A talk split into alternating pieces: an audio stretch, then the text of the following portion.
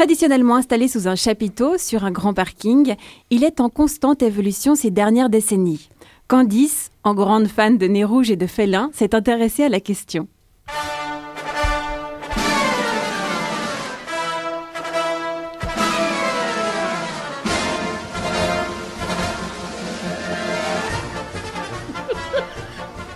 Souvent, c'est mauvais signe quand vous entendez cette musique.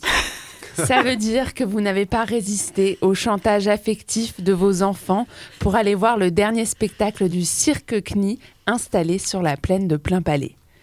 Rêve des enfants, mais cauchemar des parents, tous les ans, il revient. ça prend de la place, ça fait du bruit et ça sent pas bon. Entre les animaux en cage, les annonces en camionnette, les jeunes filles qui font des acrobaties en tutu, Patrick Sébastien et les clowns qui font peur, lourd bilan pour le cirque traditionnel. Heureusement, depuis les années 80, il y a d'autres formes de cirque qui se développent. C'est ce qu'on appelle le cirque contemporain. Ça ressemble moins à un show sensationnel avec des forains qui crient sur des bêtes, mais plus à un spectacle avec des jolis costumes et des belles lumières. On pense par exemple au fameux et hors de prix Cirque du Soleil venu de Montréal. Excite les animaux et souvent le chapiteau, le cirque contemporain est plus dans la création, la théâtralisation et l'esthétique, mais il reste un business. Oui, mais c'est pas vraiment comparable avec le cirque traditionnel. Effectivement, on n'est pas sur le même modèle économique. D'un côté, on a la gestion familiale d'une société commerciale qui brade les prix de ses places pour rameuter les foules et qui vend des barbes à papa et des produits dérivés.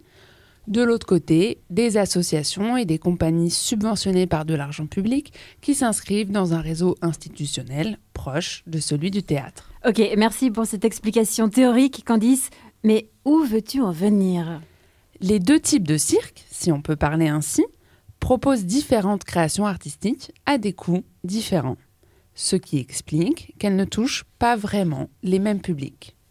Sur les gradins en bois du chapiteau, on rencontre un public socialement plus diversifié que dans les salles de spectacle qui proposent du cirque contemporain.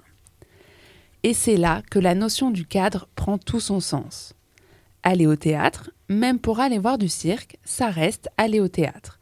Et quand on n'a pas l'habitude, c'est plus facile d'aller sous un chapiteau. C'est pour ça que sortir des murs du théâtre peut permettre d'aller à la rencontre d'un nouveau public. Le théâtre est sorti dehors et a donné naissance au théâtre de rue. Et après, le cirque rentre au théâtre. Et maintenant, c'est le théâtre qui sort du théâtre. Difficile à suivre. De toute façon, pour moi, quand on me dit cirque, c'est avant tout un arrêt de tram.